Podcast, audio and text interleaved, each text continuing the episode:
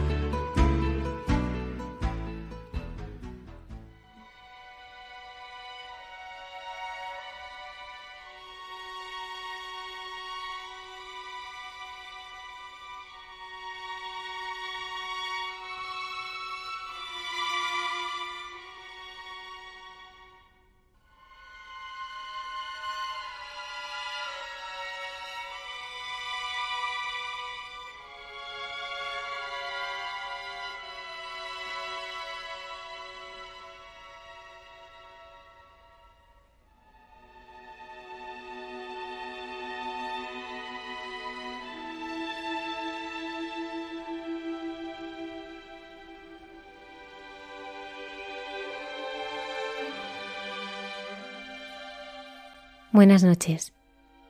Queremos compartir nuestra alegría con todos vosotros porque el Padre Miguel Márquez, colaborador de este programa con su sección Dios nos hace guiños, ha sido elegido Superior General de los Carmelitas Descalzos. Le felicitamos y os pedimos que le acompañéis con vuestra oración en esta nueva misión, sirviendo a la Orden Carmelita que está presente en el mundo entero. Hoy escucharemos cómo está viviendo este momento. En nuestras ciudades todos conocemos lugares por los que no es aconsejable transitar por las noches. Sin embargo, hay un grupo de consagradas que sin miedo a la oscuridad ni a sus peligros salen a buscar a mujeres a quienes se les pisotea su dignidad y se las arrebata su intimidad. Todo ello para ofrecerles un horizonte de vida. Son las auxiliares del buen pastor, y hoy tenemos con nosotros a Inma, que nos hablará de su vocación en Villa Teresita a amar a los más vulnerables. Cayetana Jairi Johnson, arqueóloga y biblista, nos acerca la vida de algunas mujeres fundamentales para la historia del pueblo de Israel en Jesús en su tierra. En Santos de Andar por Casa, el padre Alberto Rollo, consultor para la causa de los santos, nos presenta al beato Jan Beisin, que entregó su vida al cuidado de los leprosos. En Entre tú y yo, la hermana Carmen Pérez nos habla sobre cómo Dios nos muestra quién es Él y su obra con nosotros. Saludamos a todo el equipo del programa y en especial a Antonio Escribano, que nos acompaña desde el control de sonido. Comenzamos este programa escuchando al Padre Miguel Márquez desde Roma. Buenas noches, Almudena, y buenas noches a todos, eh, y, con, con mucho gozo, mucha alegría de saludaros en una situación especial en la que me encuentro, porque como un poco insinuaba en el programa pasado, estoy aquí con mis hermanos en Roma, en una reunión importante. Estamos compartiendo, estamos debatiendo, pero bueno, la, sorpresa y lo fuerte de estos días es que mis hermanos me pidieron el servicio de, de hermano mayor, que es el general de la orden, y aquí estoy como un pequeño al que se le pide que, que ofrezca su, su pequeñez y su pobreza para acompañar la vida de los hermanos. Así que fundamentalmente ahora lo que quiero es enviaros un saludo a todos los que escucháis y a las personas que estáis ahí. Y aseguraros mi oración, aseguraros mi, mi cercanía, pues quiero compartir con vosotros algo de lo que, de lo que estos días he, he vivido eh, queriendo confiar en el Señor por una tarea que, que siempre es superior a nuestras fuerzas, como le dijo el ángel al profeta Elías, cuando él se sentía cansado, se sentía con miedo y hizo una oración muy fuerte en la que se deseó incluso la muerte, era un momento como de depresión, y un ángel le tocó en el hombro y, y le dijo, come y bebe que el camino es superior a tus fuerzas. Entonces me acompaña siempre como este, este sentimiento, esta verdad de que solamente somos eficaces y, hacemos algo, algo valioso cuando, cuando nos hacemos pobres, cuando nos desarmamos. Y bueno, pues entonces me encuentro con esta actitud de, de manos vacías, de estar desarmado para, para lo que venga por delante y lo que el Señor quiera pedir. Y os invito a, hacer lo mismo, a, a no tener miedo a la propia pobreza, que es en la que Dios hace germinar la verdadera fecundidad de la Iglesia. Estos días hablaba con algún hermano que la estrategia más bonita y más importante es enamorarnos del Señor, es estar pegados a Él, es dejarle que Él sea protagonista. Y como le dijo el Señor a Santa Teresa, haz lo que es en ti y déjame tú a mí. Pues eso quiero yo, dejarle al Señor, dejarle a Él, que sea Él y, y poner de mi parte todo lo que pueda, poner en juego mi, mi pobreza, no mis excusas, sino bueno, las capacidades que el Señor me ha dado y las incapacidades también a su servicio. Y quiero contaros, quiero leeros que escribiendo a una gran amiga mía que es Dolores Alexandre con su chispa y con su gracia, me contestó recordando algunos personajes bíblicos cuando yo le pregunté ante lo que se podría avecinar y, me dijo unas palabras que, que me confortaron mucho como siempre, como siempre. Porque recuerdo hace muchos años que cuando yo pensé en hacerme insumiso del servicio militar y lo hice. Eh, en aquel momento estaba incluso penado por la ley y fui a ver a Dolores y, le dije que me encontraba con miedo y, temblando eh, porque creía que tenía que dar ese paso y ella abriendo la Biblia sacó el pasaje que se refiere a Gedeón, donde dice el Señor a Gedeón, algo así como si tienes miedo de bajar al campamento enemigo, baja. Y cerró la Biblia y me dejó con esas palabras que me dieron aliento. Y ahora también me ha regalado algunas palabras y, y quiero leerosla, estas palabras, porque os pueden hacer bien y me siguen haciendo bien recordarlas con vosotros. Jeremías escuchó aquello de que Dios era tan vigilante como el almendro, lo mismo que no dependía de ti, no depende de ti, hombrecillo tembloroso, que llegue la primavera, tampoco depende que mi presencia se abra camino a través de ti. Así que, tranquilo, Jeremy, dice así con tan simpática Dolores, tranquilo, Jeremy. De Débora se cuenta que se encontró embarcada en salir a luchar contra Sísara y su gentío, y le dijo a su general Barak, vale, voy porque como soy débil y poca cosa, Así va a quedar súper claro que es Dios quien libra las batallas. Y cuando María dijo aquello de no conozco, no conozco varón, estaba convirtiéndose en la patrona de todos los pobres, inseguros e ignorantes, porque allí donde terminan nuestras posibilidades, empiezan las de Dios. A los de Caná les faltaba vino.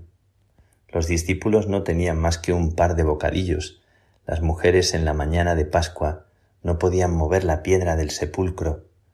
Todos esos no tener, no poder contar con, no ser capaces de, están detrás del no conocer de María. Y la respuesta recibida irá siempre en la misma dirección. No temas. Nada es imposible para Dios. Aquí interrumpo diciendo que para mí siempre la disponibilidad está acompañada de, de las palabras que el ángel le dijo a María. Yo creo que no podemos decir ningún sí en nuestra vida, en, en nuestra historia, que no nazca de las palabras que ella escucha antes. Alégrate, no tengas miedo. El Espíritu Santo vendrá sobre ti y para Dios nada imposible. Esas palabras me acompañan y me, me sostienen siempre. Hago este inciso. Continúa, Dolores. La venida del Espíritu sobre ella, sobre María, es el encuentro de Dios con la humanidad pobre, el poder divino escogiendo esta birria que somos, y menos mal que nos damos cuenta. Así que dice Dolores, no ande sobresaltado, y arremete con lo que venga. Dice así, con su gracia y, bueno, la verdad que, que me conforta mucho estas palabras de, de Dolores y tantas palabras de personas que me acompañan estos días, que alientan y que con su oración y con su cercanía parece que le empujan a uno a no defenderse a sí mismo, a no sostener una imagen de sí, sino a, querer servir. Y no se puede servir bien si no muere uno a sí mismo. Y lo que parece a veces como un privilegio, un honor, te han nombrado tal cosa, te han dado un título, te han hecho responsable de algo que parece que a los ojos del mundo viste mucho, sabiendo que, que los verdaderos servicios que Dios pide son siempre de cruz para que sean eficaces y me dispongo para, para ofrecerle al Señor mi, mi vida porque yo no estoy aquí para otra cosa que para decirle esto. Toma mi vida y haz fecunda la vida de los demás a través de, de esto que tú quieres pedir. Y por eso cuando, cuando me nombraron después del abrazo de los hermanos, recité unas palabras de Chiquitunga, la carmelita beatificada en, Asunción, en Paraguay, María Felicia, eh, a la que os invito a conocer. Y recité unas palabras suyas el día de que pronunció el día de su toma de hábito, que era un día en el que ya estaba así como muy, muy mal, estaba como en noche y lo estaba pasando mal, aunque las fotos de ese día son preciosas. Tiene un rostro precioso y ella ese día recita unas palabras que a mí me vinieron muy bien, aquel día después del abrazo de los hermanos. Y dicen así, yo me entrego a ti, no sé a qué, pero me entrego, con miedo, sin embargo, y cobardía, pero me entrego, confiada solo a tu misericordia. Me arrojo a esto que sobrepasa toda fuerza humana, y más aún la mía, ten piedad de mí. Ayúdame a querer lo que tú quieras, Jesús. Bueno, pues me confortan mucho estas palabras, me parece que eh, respetan mucho nuestra humanidad, me parece que esto de decir con miedo y cobardía, porque a veces parece que cuando escuchamos tantas veces en la Biblia decir no tengas miedo, no es posible no tener miedo. Lo que yo creo que encierran esas palabras es que el miedo no te paralice, que a pesar del miedo no dejes de dar un paso al frente, no dejes de ofrecer la vida, aunque tengas miedo y tiembles por dentro. ¿Quién no tiembla ante lo que le supera y ante la vida y ante cualquier situación? Pero Dios cuenta con, con esa fragilidad para, para hacer lo que, lo que Él quiera.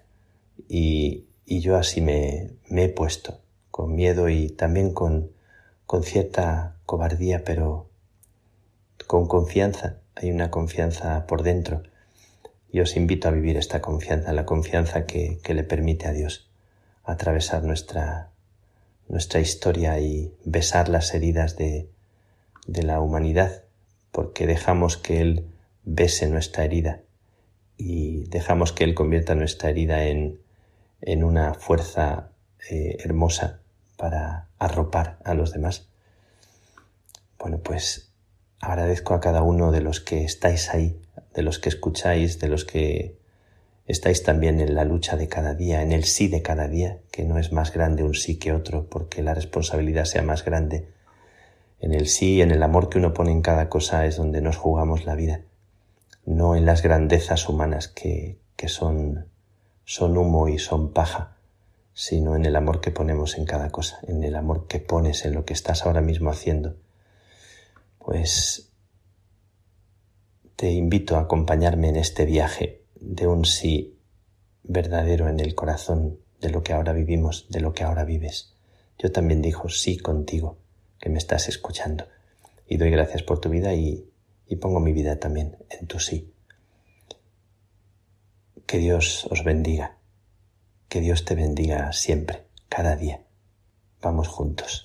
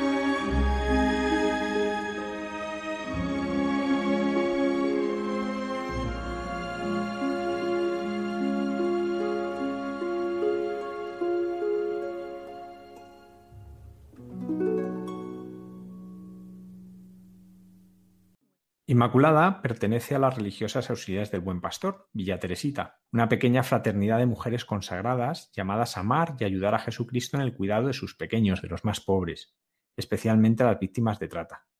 Buenas noches, Inma. Buenas noches, Padre Javier. Pues muchas gracias por acompañarnos. Yo la primera pregunta es muy directa. ¿Qué es lo que te enamoró de Jesucristo? sí, es una pregunta directa al corazón. realmente la, ver, la pregunta es muy fuerte y la respuesta también, porque pensar como que, que, se pueda vivir una historia de amor con Dios, como el sentir que, el tener una, relación con Él personal, eh, una relación en la que Él me esté buscando y yo pueda responderle, es que es algo tan alucinante que, no deja de sobrecogerme. ¿eh? Después de casi, llevo más de, más de 25 años de vida religiosa, y aún me estremece porque digo, qué fuerte, es que, wow. Eh, voy a contar un poquito. Yo soy de un pueblo pequeñito de Valencia y, bueno, el tema, que decir que yo de pequeña, bueno, eso yo no me había planteado de ser monja, eso, eso llegó después, en un momento muy concreto, ¿no? De encuentro con él. Pero sí que es verdad que, que desde muy joven mm, bueno, pues mi familia es creyente, iba a la iglesia, pero sí que llega un momento en la, en la adolescencia en el que eh, empiezo a, querer hacer como un proceso de fe personal en el que no, el ir a la iglesia no tuviera que ver con, mis padres, con lo que me habían dicho que tenía que hacer o no, sino al final era, vale, yo por quién, por qué lo hago, por quién, ¿no? Y ahí, pues ahí como a veces con muy poquitos medios, con, de forma muy sencilla, solo el hecho de, cuando yo recuerdo ir a la iglesia, escuchar la palabra, escuchar el Evangelio y decir, ¿y qué me dice a mí, no? Escuchar eh, la, eh, la Eucaristía, la misa y, de decir, llego aquí y no me entero, decir, vale, va, voy a intentar enterarme, ¿no? Todo lo que está pasando aquí, que es algo muy fuerte, a ver si me entero. Entonces, el empezar como a abrirme a decir, bueno, yo, lo primero es, yo quiero ser cristiana, y si quiero ser cristiana, quiero ser cristiana a tope, ¿no? Como, bueno, ese fue como mi primer, mi, primer paso eh, en ese ir respondiendo a algo eso, que desde luego es una seducción de él, ¿no? Es decir, yo desde pequeñita, algo que sí he bebido es como el sentir que él me llevaba de la mano sentir como que él me ha ido llevando. Entonces, bueno, pues eh, él me ha ido llevando y a veces eso, tirando con mucha fuerza, porque todo ha sido muy precoz. Eso, pues con, con 14 años, 15, cuando la gente me, preguntaba, ¿y tú de mayor qué quieres estudiar? Pues empecé, como el tema de la fe estaba siendo tan importante en mi vida, pues yo, me, eh, pues eso, empecé a pensar, vale, de mayor, ¿qué, qué, qué, querría, ¿qué podría hacer lo más cercano a Dios? Y me enteré entonces que existía la teología. Entonces dije, pues yo pues yo, yo quiero estudiar teología, es como lo más, lo más, yo teología. Y entonces yo estaba en un instituto, mm, el instituto mío era bastante anticlerical, un instituto público, eh, donde lo normal, vaya, es como era hablar mal de la iglesia y, de Dios, bastante, en algunas asignaturas sobre todo.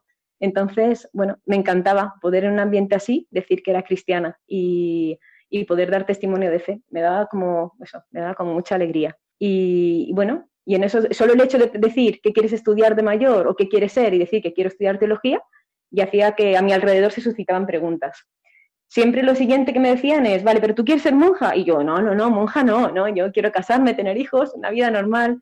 ¿Y qué hará yo? Pues yo qué sé, seré profesora de religión. Yo lo tenía como muy bien montado, que esto no, no me tenía que llevar tampoco, ¿no? Porque, bueno, entonces, en ese, como en ese ir creciendo en la fe y, y en ese camino que, que iba haciendo dentro de mí, en el que me iba, me iba como transformando, enamorando.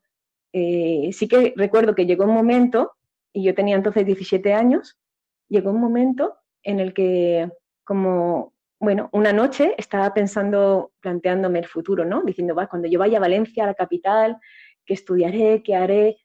Recuerdo perfectamente, ¿no? El lugar en el que estaba y esa noche es como sentí que él estaba, que él estaba allí y, que, y como que me pedía todo. Era como decir, no, ¿qué esperas? ¿no? ¿Qué señales te voy a dar yo? Decir, ¿qué más esperas? ¿no? Y, y, esa noche sentí que con, como con toda la fuerza, como que él me pedía como la vida entera, ¿no? Decir, y eso yo lo viví eh, como una llamada a la consagración. No tenía, decir, a partir de ahí es cuando me puse a buscar como alguien que me acompañase. Hasta ese momento tampoco no tenía quien me acompañara en lo que, en lo que vivía.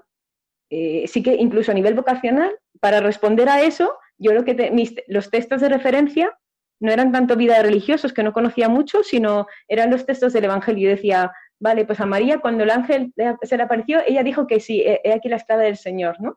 a los apóstoles cuando se desaparecieron, dejaron las redes inmediatamente. Entonces, todo eso, que era lo que yo, de lo que yo me había ido empapando poco a poco, es como que en ese momento cogió toda la fuerza de, de, de sentir, esto puede ser una llamada y yo quiero responder, ¿no? Bueno, ahí hubo un rato como de pelea también, ¿eh? Decirle, Señor, de yo también como decir, ay, ay, Dios mío, ¿no? Lo que viene después.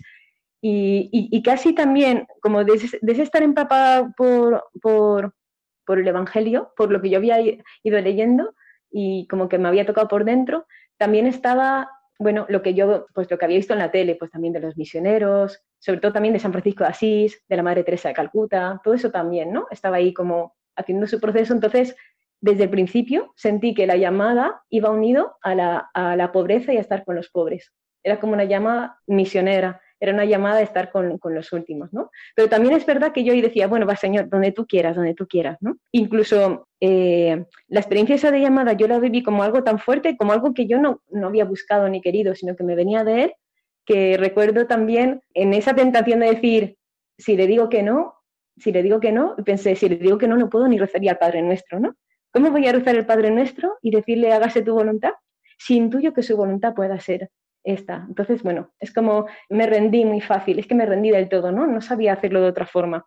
Entonces, eso a la vez iba vivido acompañado de mucha soledad, porque tampoco no tenía mucho con quién compartirlo. Eh, aunque yo estaba, pues eso, en la parroquia se había organizado en mi pueblo pues un poco un grupo de jóvenes y en los que yo estaba ahí metida a tope, ¿no? Pues de confirmación, de el coro, la guitarra, pero al final las vivencias fuertes pues las vivía en soledad. Entonces sí que me fui enseguida al sacerdote a decirle lo que me estaba pasando, a que él me dijese si eso era vocación o no, porque no tenía claves para poder entenderlo. Y recuerdo que después estuve buscando, ¿no? ¿Quién me podía acompañar? Hasta que conocí y me encontré con el que era el delegado diocesano de vocaciones en Valencia. Recuerdo que la alegría que me dio poder tener a alguien a quien comentarle lo que yo me estaba pasando por dentro, ¿no? Que me hacía estar hecha un lío porque no sabe muy bien, ¿no? qué me pasaba. Entonces, recuerdo cuando me reuní con él y le dije, me está pasando esto y esto, esto será vocación. Y él me dijo, yo creo que sí. dije, ah, bueno, ya está, por lo menos alguien que me dice algo, ¿no? Que me da una luz.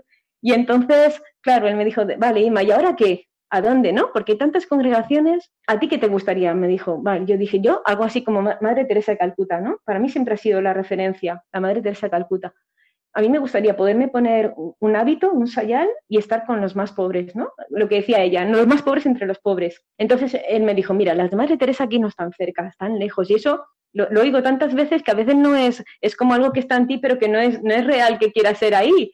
Eh, me dijo, mira, yo conozco una, una comunidad que vive en, en, el, en donde están los más pobres lo único que no llevan hábito. Yo dije, ay, yo no sé, si no llevan hábito, yo, a mí siempre me han gustado mucho, me gustan mucho los hábitos, me ha gustado mucho como el poder decir, como la forma de poder gritar a todos, ¿no? Pues soy, soy creyente, soy religiosa, y, y, recuerdo entonces que dije, vale, pues voy a ir, voy a ir, ¿no? Bueno, voy a quedar con esas hermanas.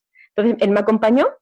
Llegar hasta allí también era una aventura porque yo casi casi nunca había viajado sola desde mi pueblo hasta Valencia para encontrarme eso, pues para, para en este caso, bueno, eso, pues para encontrarme con, con, con la comunidad. Entonces me fui, quedé con él y todo me sorprendió. Primero que no, había, no era un convento, sino donde me encontré, me encontré con una comunidad de hermanas.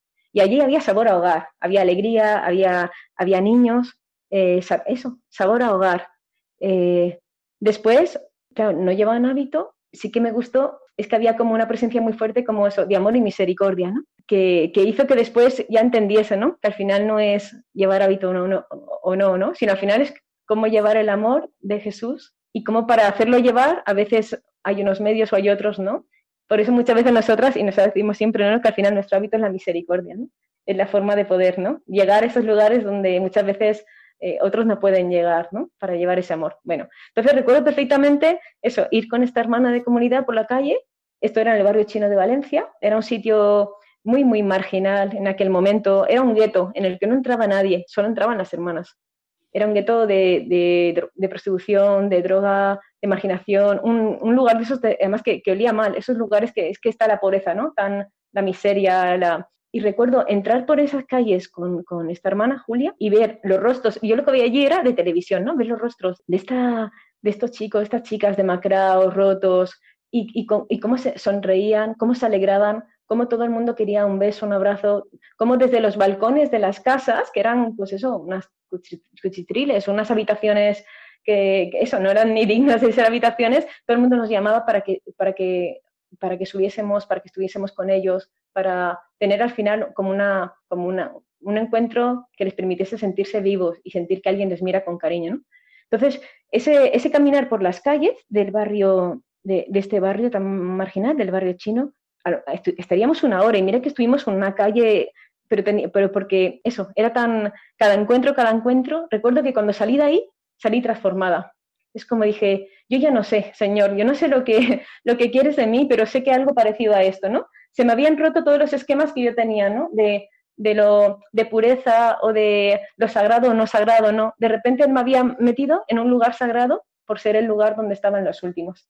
Y, recuerdo que también al salir de, ese lugar, algo que también veía es que mi lugar, si yo quería estar con ellos, con, con ellos y con ellas, a los que nadie quería, tenía que, que poder acercarme como hermana sin eso, pues sin, hábito, ¿no? Sin, sin nada que me separara de ellos, ¿no? Con, con, todas las posibilidades de poder llegar como hasta el último rincón, hasta el lugar más oscuro, para poderlo iluminar con la luz del Evangelio.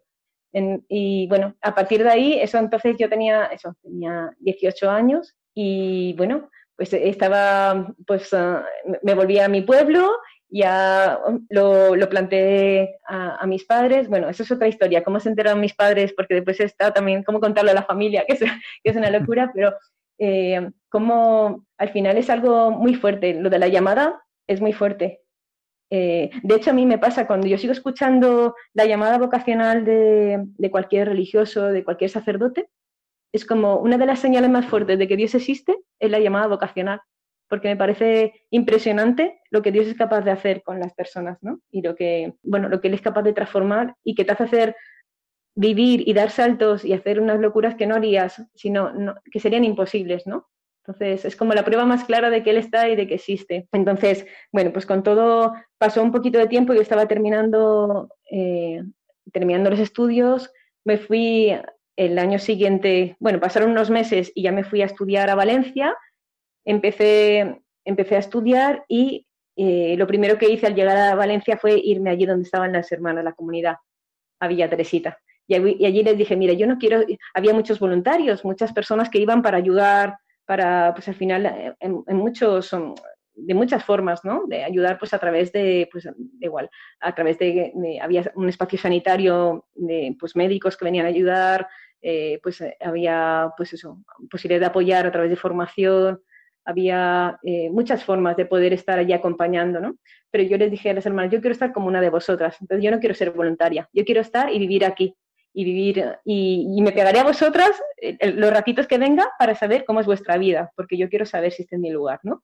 Bueno, y eso duró poquitos meses, porque al final es que sentía que él me empujaba con fuerza, y ya, me lancé a primero hacer una experiencia, y después ya empecé, empecé el postulantado y la verdad que pues eso, es que no deja de ser algo que me impresiona porque, porque no es que ahora diga desde, desde entonces hasta ahora, después de atravesar y vivir al final como toda relación, ¿no? Hay tanto lo que ir creciendo, ¿no? Y aprendiendo y tanta vivencia también, ¿no? De, no responder, ¿no? A tanto como él, como él me da, ¿no? Y también de infidelidad, ¿no? durante tantos años, pues pues como esa sensación tantas veces, ¿no? De que él es tan grande conmigo y yo no sé cómo, cómo corresponder. Va pasando los años y digo, qué fuerte. Es que no solo es que me enamoraste, que es que estoy más enamorada de ti que antes. Y es que, bueno, pero al final, esto lo digo porque como que para que se mani, para decir y para gritar lo grande que es él, lo que él es capaz de hacer, ¿no? En, en la vida de, de, quien, de alguna forma, de quien se rinde a ese amor. Vosotras sois auxiliares del Buen Pastor, pero también se os conoce mucho por Villa Teresita. Sí. Eh, bueno, cuéntanos algo de, esta comunidad, de cómo se, cómo nació y, por qué se llama Villa Teresita. Sí, Villa Teresita eh, es el nombre familiar porque, bueno, Villa Teresita hace referencia a un lugar, ¿no? a una villa, a una casita. Y Teresita a Santa Teresita del Niño Jesús. Nosotras como eso, desde el principio vivimos la espiritualidad de, como de los pequeños, de los pobres del Evangelio, ¿no? La, infancia espiritual de la mano de Santa Teresita, ¿no? Pues como pues esa centralidad del amor, ¿no? Y de, y de vivir como confiadas, de dejarnos en sus manos, sabiendo que todo lo que él es capaz de hacer, ¿no? Cuando uno se hace pequeño. El origen surge ya, aquí surge en Pamplona en el año, bueno, en el año 42, la historia es un poquito más larga desde antes, nuestra fundadora estaba como, ella tenía una experiencia muy fuerte de, de la relación con Dios, y a la vez también muy fuerte, como de un corazón compasivo muy grande, ¿no? De querer estar con los que más sufren. De hecho, eso lo hacía estar, pues en su momento, pues eh, eh, ella estaba pues muy metida en la acción católica y bueno, pues estaba durante todo el día, todo lo que podía, pues se dedicaba como por un lado a, a, vivir con fuerza su relación con Dios y a la vez como estar cerca de los últimos de ese, momento, ¿no? Entonces, por ejemplo, estaba mucho eh, con, niños, con niños en hospitales, con personas tuberculosas, con mujeres tuberculosas, con, ah, personas que estaban en la calle, bueno, pues, y fue justamente, bueno, en, eso, en esos encuentros, ella siempre cuenta en, su, en sus narraciones de los orígenes de Villa Teresita, como ella estando en el hospital, cuidando de los niños y dándoles de cenar, pues eh, oyó unos gritos y, y, empezó a preguntar quién es, de quién son esos gritos, quiénes gritan. Entonces le dijeron, es que le dijeron, no, tú eres muy joven para hacer esas preguntas, eh, eh, no te podemos responder. Y bueno, insistió, ¿no? Y, ¿quiénes, ¿Quiénes gritan? Y entonces le dijeron, mira, es que son unas mujeres malas, unas mujeres que están en el otro pabellón. Entonces es cuando se enteró que había, eh, que existían mujeres que por, que enfermas, en ese momento era enferma de sífilis y no existía la penicilina, y entonces pues muchas morían sin en un pabellón aparte, en las que no recibían visitas y, al que nadie entraba, ¿no? Es como un lugar, era como un lugar al que nadie entraba. entonces ella insistió que ella le gustaría poder entrar a ese lugar. Y entonces al entrar se encontró con, pues eso, con un pabellón lleno de mujeres como, pues eso, con rostros muy de mucho sufrimiento. Y ella dice también que cuando, cuando se acercó, ella le dijeron, bueno, la primera vez ella entró y les dijo, me gustaría ser una amiga vuestra si queréis, vendré a visitaros, ¿no? Y así empezó. Y en algún momento la mujer, la chica le preguntaron, ¿pero tú por qué vienes? Y ella decía, si, Jesús estuviera aquí, haría esto, vendría a visitaros, ¿no? Es decir, como todo ese querer vivir, ¿no? Lo que Jesús vivía, ¿no? Querer hacer vida al Evangelio. Bueno, entonces, bueno, ella empezó esa relación, empezó a entablar una relación con ellas de amistad, con ese deseo también de, que pudieran sentir cerca, al Señor. Las fue acompañando algunas algunas morían y no tenían a nadie y ella estaba al lado, ¿no? Como les cogía la mano. Y ella dice, narra cuenta en esas primeras historias que dice, la lloré como si fuese alguien de los míos, ¿no? Ella misma se sorprendía cómo, bueno, cómo se iba implicando con ellas justamente porque veía ahí como a los más abandonados, ¿no? Como al rostro, rostro de Cristo más abandonado, el que nadie, al que todo el mundo rechaza. Entonces, bueno, desde ese deseo de estar cerca, algunas, algunas ya mejoraban y salían de allí, no tenían a dónde ir y entonces tenían que volver como a los prostíbulos en los que estaban y ella entonces desde ahí, claro, le empezaron a decir, vale, entonces seguirás viniendo a vernos cuando nos estemos en los prostíbulos. Entonces, bueno, ella muy pegadita a Jesús porque decía que entraba con la cruz para, para ir y de la mano de su director espiritual, ella tenía un acompañante, un director espiritual a quien le iba contando todo lo que iba pasando y quien le iba como, como, animando, ¿no? En ese en los pasos que iba dando, pues eh, empezó a visitarlas, a visitar también en como en las casas, en las casas públicas. Y bueno, a partir de ahí se fue encontrando, por un lado, con un rostro, eh, con una realidad sangrante, ¿no? De sufrimiento, de rechazo.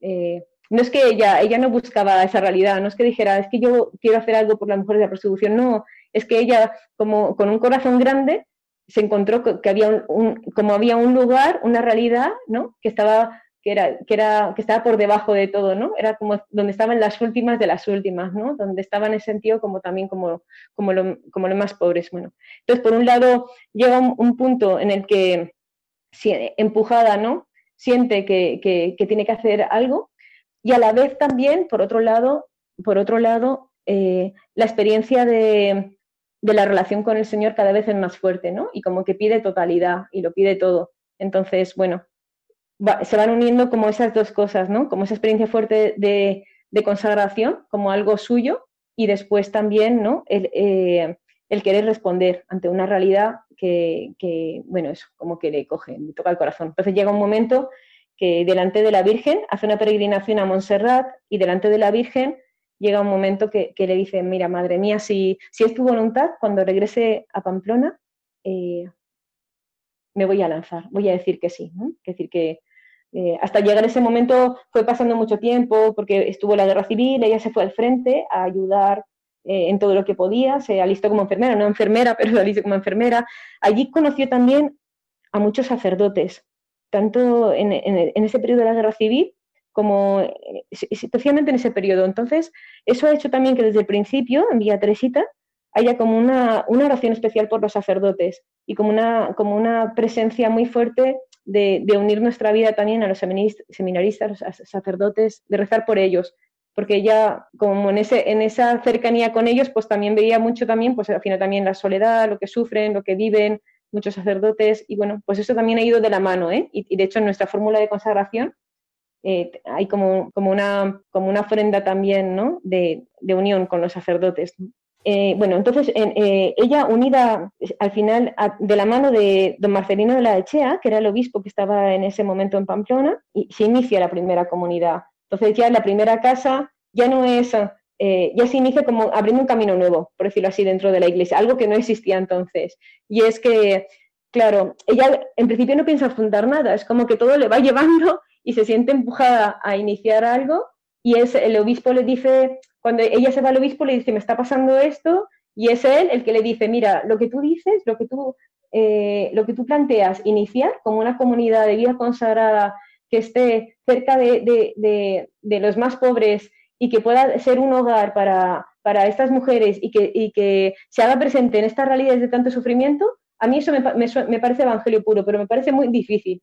Busca a alguien más y vuelves. Entonces ella se fue, volvió con una amiga suya, se fue al obispo y entonces, bueno, pues ya empezó con la primera, empezó ya con la primera comunidad. Para empezar la primera comunidad, también ella, muy cerquita de, las chicas que iba conociendo, les preguntaba, ¿vosotras qué queríais también? ¿no? Porque iba unido como la, experiencia fuerte de vida consagrada con la experiencia de querer ser un hogar de esperanza para quien, quienes no la tenían, ¿no? De ser un lugar de amor para quienes no lo tenían, quienes eran rechazadas, ¿no? Bueno, entonces ella muy atenta como a ellas, les preguntó, ¿vosotras qué querríais? Y ellas le decían, ¿no? Le decían, ay Isabel, si nosotras, nosotras querríamos, querríamos salir de esta situación, pero a nosotras no nos descontentos. Nosotras, si tuviésemos un lugar donde vivir como una familia, nosotras daríamos un paso adelante, ¿no? Como un lugar donde pensar que otra vida es posible, donde poder soñar, ¿no? Donde poder eh, aprender un trabajo, donde poder, bueno, entonces de alguna forma las primeras casas se fue como, lo fue soñando junto con ellas, ¿no? Entonces, la primera casa se inauguró en, San José y, siempre, como decía, de la mano de la realidad. Es decir, ella en San José fue porque esa misma noche había una, chica que se estaba muriendo en el hospital, pero le dieron el alta y no tenía dónde ir y entonces la, la comunidad la acogió esa noche. Entonces ya se, como la pusieron todo en manos de San José y empezaron con esa noche ya acogiendo a esta primera chica. Esa chica murió a los poquitos días pero les dijo a, Isabel y a otras de las hermanas que estaban allí, les dijo, mira, he llegado aquí y esta es una casa de Dios que me recibe, solo por mí, solo porque yo, ella lloraba, ¿no? Por, haber podido morir así, ¿no? Y que, pues en este caso también, un sacerdote la pudo confesar, pudo estar como, sentirse como, como recibida por Dios. Eh, ella decía, solo por mí, solo por mí ha valido la pena todo esto, ¿no? Porque para, para iniciar y crear la primera casa pues ella, nuestra fundadora, tuvo, que sufrir mucho porque al final era algo como que al juntarse con los excluidos, con los marginados, también ella fue marginada y excluida, ¿no? Es como el ir, el, por las calles con las chicas, el, juntarte y el salir a, su encuentro, el pisar determinados lugares, le hizo que todas sus amistades la fueran dejando. Ella era de una familia acomodada y es como que se fue como quedando fuera de todo, ¿no? Eh, fue perdiendo todo para encontrarse con ellas y fue perdiendo todo al final también por, por, Cristo, ¿no? Entonces la primera casa fue una casita que era, eran como pequeñas casitas que se mancan una villa. Entonces, como la idea era que fuese una casita más, por eso lo de villa. Y Teresita ya, como te decía, ¿no? Como viviendo esa espiritualidad. Entonces, ¿qué pasó? Que después ya todas las casas que se fundaron después todas se llamaron Villa Teresita, ¿no? Desde esa, espiritualidad de Santa Teresita, el Niño Jesús. y también desde el principio unido eh, vivimos con fuerza, ¿no? Con mucha fuerza, el sentir que quien nos convocaba era Jesús y que era Jesús buen pastor que nos enviaba justamente a aquellos lugares, ¿no? Que nadie quería ir, ¿no? Que nos enviaba a cuidar de sus pequeños, que nos hacía, que nos invitaba a como a ser presencia viva, ¿no? De su amor, pues en los lugares donde están los no amados. Y bueno, pues desde ahí, desde ahí un poco se ha conservado con mucha fuerza porque al final en nosotras hay como una experiencia carismática muy fuerte. Desde que se fundó hasta ahora, hemos ido viviendo, cada, cada casa sigue siendo igual, cada comunidad es un pequeño hogar.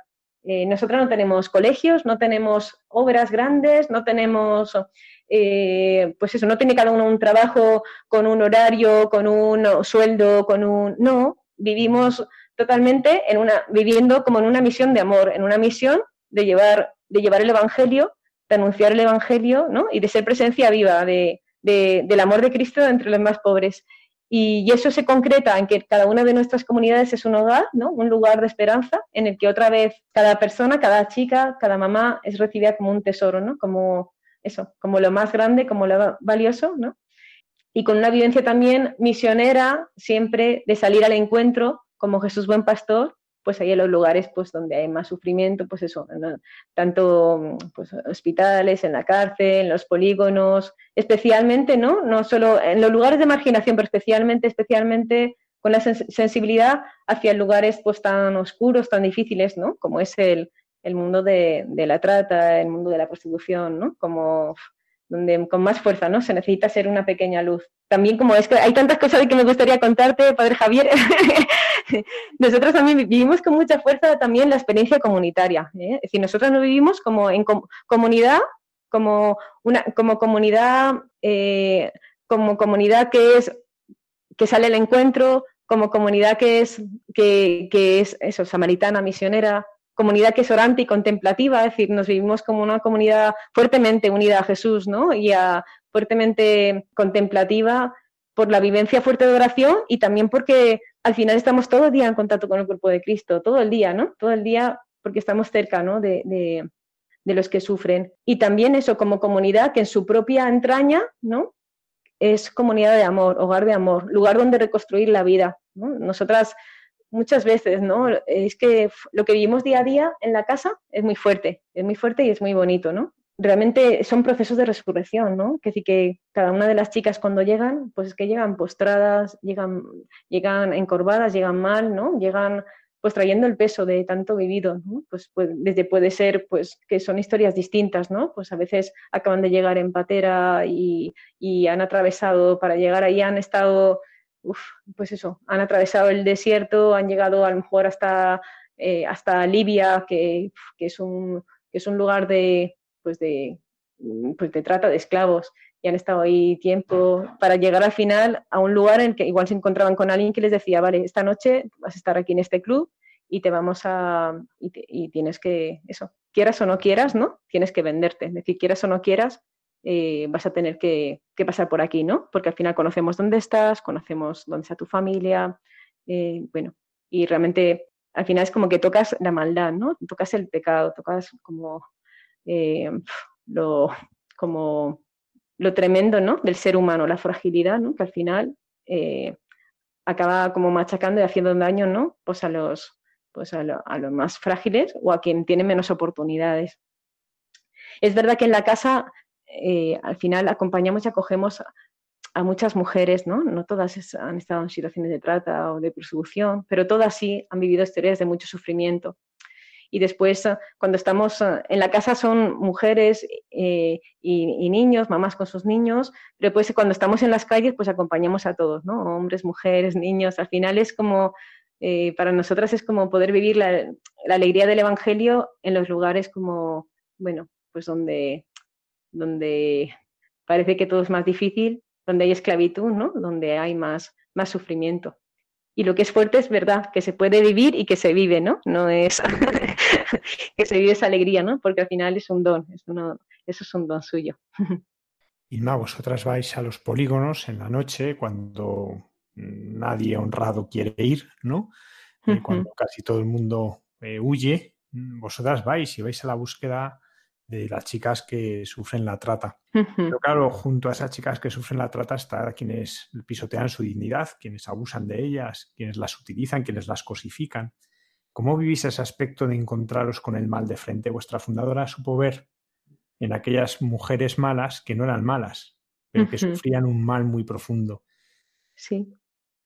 ¿Cómo, ¿Cómo, lo podéis vivir vosotras? ¿Cómo se vive frente a un mal tan tremendo que, que, nos, que nos, desborda sin caer en, ese rechazo, en ese odio hacia la persona que lo causa? Sí, la, la pregunta es muy buena. Eh, al final eso tiene que ver con el misterio de la cruz. primero, yo creo que nosotras podemos vivir lo que vivimos porque, es porque somos enviadas, es decir, como no estamos, es decir, no es que nosotros digamos, ahora vamos a hacer esto, o ahora nos vamos aquí, o ahora vamos a montar un proyecto, no. Nosotras sentimos, estamos aquí por ti, Señor, pues tú nos irás marcando el camino.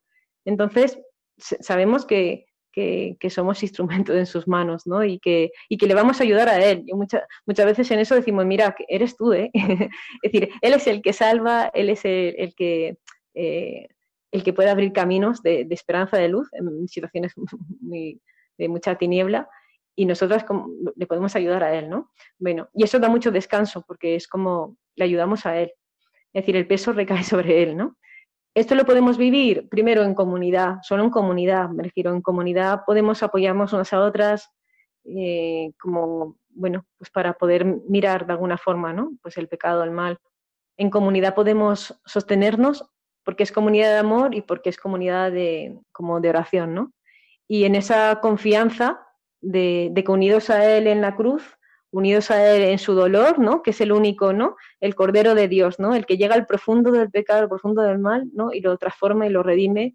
Es como el único que puede quitar el pecado, ¿no? Unidos, unidas a Él, pues de alguna forma estamos colaborando, ¿no? En su, como en su, en su obra redentora, ¿no? Estamos colaborando en, poder atravesar ese mal, ¿no? Y poder anunciar eh, y sembrar, pues, amor, luz y, y, que nazca vida, ¿no? Y por eso decía que, a través nuestra, ¿no? Pues que al final la, la, fuerza de la resurrección tenga más, y la vida suya sea más fuerte, ¿no? Que el mal, que el pecado, que la injusticia. Eso es real porque lo vivimos en nuestras carnes, que decir que eso es así. Es verdad que también la vivencia del, pecado de la fragilidad también eh, la vivimos cada una, ¿eh? que decir que somos pecadoras y frágiles. El tema también del pecado no es que otros son los pecadores, es que pecadores somos todos, ¿no? Y en la medida, y todos eh, colaboramos de alguna forma a, que sea pues al mal de nuestro mundo, ¿no? Y, por eso también, y eso es lo tremendo cuando piensas, ¿no? Señor, si yo que soy tan privilegiada, ¿no? Que me has cuidado tanto, que me quieres tanto, que tantas personas me, eso, pues me quieren, que he tenido tantas, que he tenido una familia, que he tenido posibilidad de estudiar, que tengo una comunidad, que, que puedo hacer ejercicios espirituales, que, y aún me queda tanto para cambiar, ¿no? Y tanto para, ¿no? Si, si si con todo eso, madre mía, ¿no? Pues hay como una parte también de experiencia importante de, mi propio pecado, ¿no? Y de la misericordia de Dios conmigo, ¿no? Para también ser misericordiosa con, los demás, ¿no? Y para poder ver que, bueno, eso, es decir, que, eso, que no podemos juzgar, ¿no? Eso no quita, ¿no? Eso, toda esa parte no, quita para decir, bueno, eh, la trata es una realidad totalmente, ¿no? Eh, de injusticia, es decir, de, machacar al ser humano ¿no? y de, utilizarlo. ¿no? Lo tremendo de la trata es que hay como una red organizada ¿no? del mal que explota a otros hermanos, a los que somos hermanos, es decir, los explota poniendo el dinero por encima de todo ¿no? y, utilizando, eh, machacando, ¿no? utilizando eh, al ser humano en beneficio propio y dándote igual todo, ¿no? Porque al final es todo, da igual que se la trata, pues da igual la prostitución, eh, también hay trata de tráfico de órganos, hay trata de todo, me refiero al final es, la persona me da igual, ¿no? Es un medio y lo, lo importante al final es el negocio que se puede hacer, ¿no? Y lo tremendo es que hay un negocio montado alrededor de todo esto, ¿no? Y, y que al final incluso podemos hasta normalizarlo, ¿no? Y al final es un negocio que se aprovecha ¿no? de quien es más frágil, se aprovecha de quien tiene menos oportunidad, de quien es más pobre. Es un negocio mundial ¿no? que mueve a personas y que las mueve en función de beneficios. ¿no? Entonces, vale, pues sí, es un pecado estructural súper potente, ¿no? pero que al final ese es el, pecado gordo. ¿no? Después está como, como todos de alguna forma, ¿no? en la medida que lo que le pasa a mi hermano o a mi hermana que está al lado o a quien me encuentro por la calle o ante una realidad así, ¿no? Tan sangrante, en la medida que mi corazón está duro, en la medida que no, que no respondo, pues también estoy colaborando, ¿no? Es como decir, vale, no, por eso es tan importante, ¿no? Poder vivir todo esto, pues con reconociéndonos también, pues que, que el único realmente que puede hacer ese camino, ¿no? Es el Señor, ¿no? Que es Jesús. Y que nosotros, pues junto con Él, ¿no? Podemos transformar en vida la muerte, ¿no? Y eso es así, me refiero, y eso es verdad, que ocurre, ocurre en nuestra propia vida, porque Él es capaz de hacerlo, y nosotros lo vemos en el testimonio de, muchas, de muchas personas pobres, ¿no? que acompañamos y de muchas chicas que decimos, bueno, ha pasado de la muerte a la vida, ¿no? Es decir, la hemos visto, ha salido de los infiernos, ¿no? Eh, y, da mucha alegría porque al final, bueno, es como, como devolver la vida, ¿no? A alguien que la, que la había perdido, ¿no? Inma, cuando llegas a casa, una noche, por ejemplo, de las que has estado en alguno de los polígonos de las periferias de las grandes ciudades, en esa salir como buen pastor a buscar a la oveja perdida. Bueno, cuando, llegas a casa después, ¿cómo es tu oración? ¿Cómo te pones ante el Señor después de haber buscado su rostro en los más pobres, en los más vulnerables, en los más pisoteados? en nuestra oración, cada día, bueno, nosotros cuidamos mucho también la oración comunitaria, los cantos, nos gusta mucho cantar.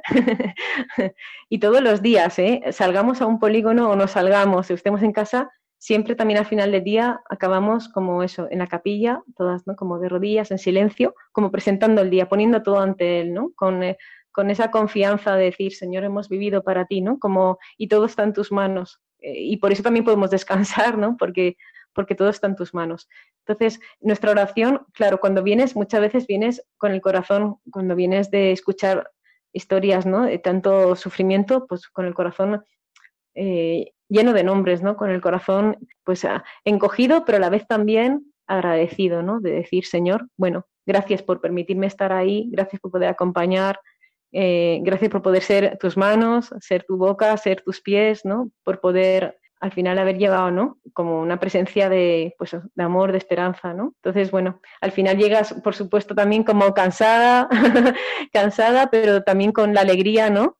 De vivir así, ¿no? Como la alegría de entregar la vida, la alegría de, decir, bueno, Señor, no es cuestión de, porque el tema no es, en este caso, cuando vas a un polígono, pero tan importante es ir a un polígono como pelar unas patatas, en el sentido de que lo importante es hacer lo que Dios nos pide, ¿no? Como estar donde Él nos pide, como responder a su voluntad, o intentar responder, ¿no? Que, y, hacer con amor lo que nos toca hacer, ¿no? Que, que nosotras, eh, al, cuestión, al final es vivir con amor las cosas pequeñitas, hay cosas que en apariencia son como más espectaculares y otras que son que no se ven, pero no, Dios no, yo creo que no mira por lo que es más espectacular o menos, lo que mira es el amor con que, que ponemos en lo que vivimos. Entonces, bueno, pues cuando hagamos lo que hagamos, ¿no? Que lo podamos vivir con amor en lo pequeño y también con, pues con esa tranquilidad y esa confianza de, pues como dicen, ¿no? Siervos inútiles somos, pues sí, no, sí que somos pequeñitos, ¿no? Y al final, Señor, pues aquí estamos, hemos hecho todo lo que sabíamos hacer y, y hasta de nuestra torpeza tú puedes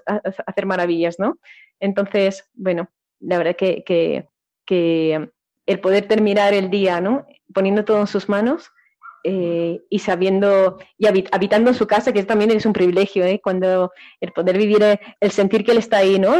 Como la presencia de, su presencia, pues también en el sagrario, en la casa, ¿no? Como la vivencia de que estamos en, tu casa, ¿no? Habitamos tu casa contigo, ¿no? Y vivir para él, ¿no? Del principio del día al final del día, intentando responder, ¿no? Intentando agradarle en cada cosa que vivimos, ¿no?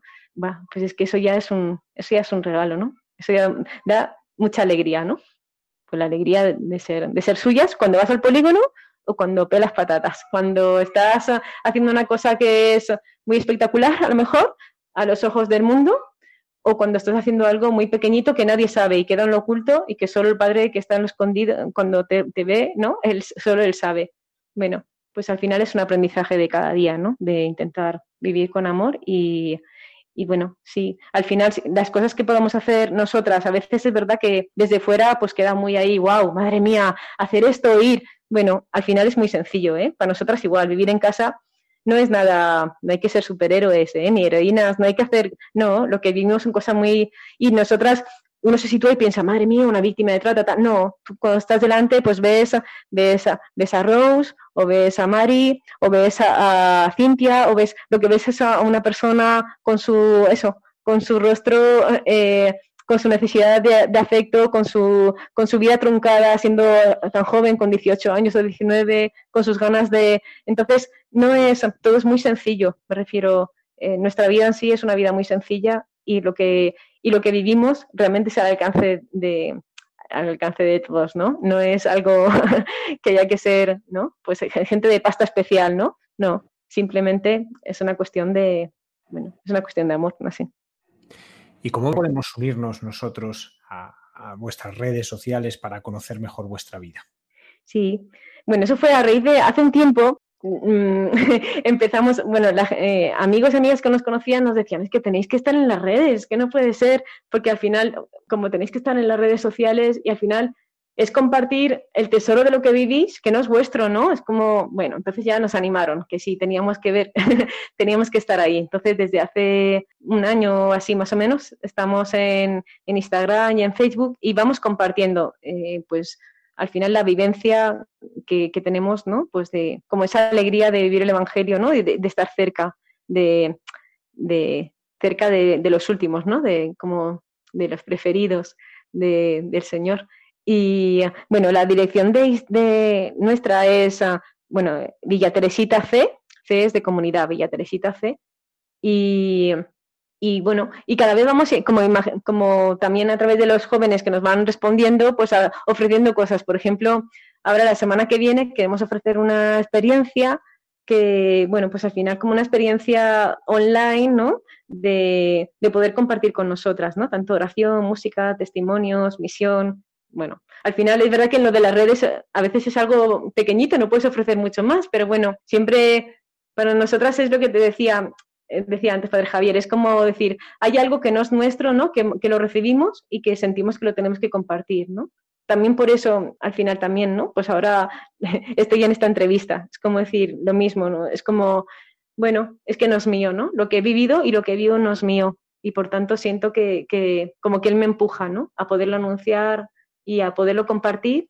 Y, en ese sentido, igual, comunitariamente, es, nos sentimos llamadas a compartir lo que vivimos y, eso.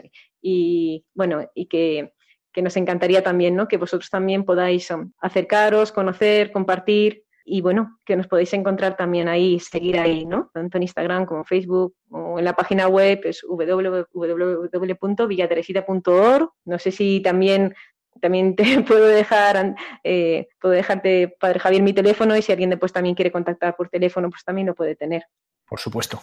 Si cualquiera que es, nos puede escribir al correo del programa. Hay mucha gente buena, arroba radiomaria.es y nosotros les proporcionamos la manera de comunicarse contigo. Pues Inma, muchísimas gracias. Eh, me quedo con esas palabras que nos decías de aquella joven toxicómana que le decía, yo solo le pido a Dios que vosotras estéis. Pues os damos las gracias por estar y por enseñarnos a ser iglesia en salida, por enseñarnos a ir a las periferias, a las periferias en que la dignidad del hombre es pisoteada, pero a esas periferias a las que llega Cristo con su fuerza redentora. Y también pues agradeceros que como auxiliares del buen pastor nos enseñéis a conocer ese corazón del buen pastor que nos busca a todos. Muchísimas gracias, Inma. Muchas gracias, eh, Padre Javier. Gracias eh, por invitarnos y gracias por poder compartir. Estamos unidos. Hasta pronto. Hasta pronto, gracias.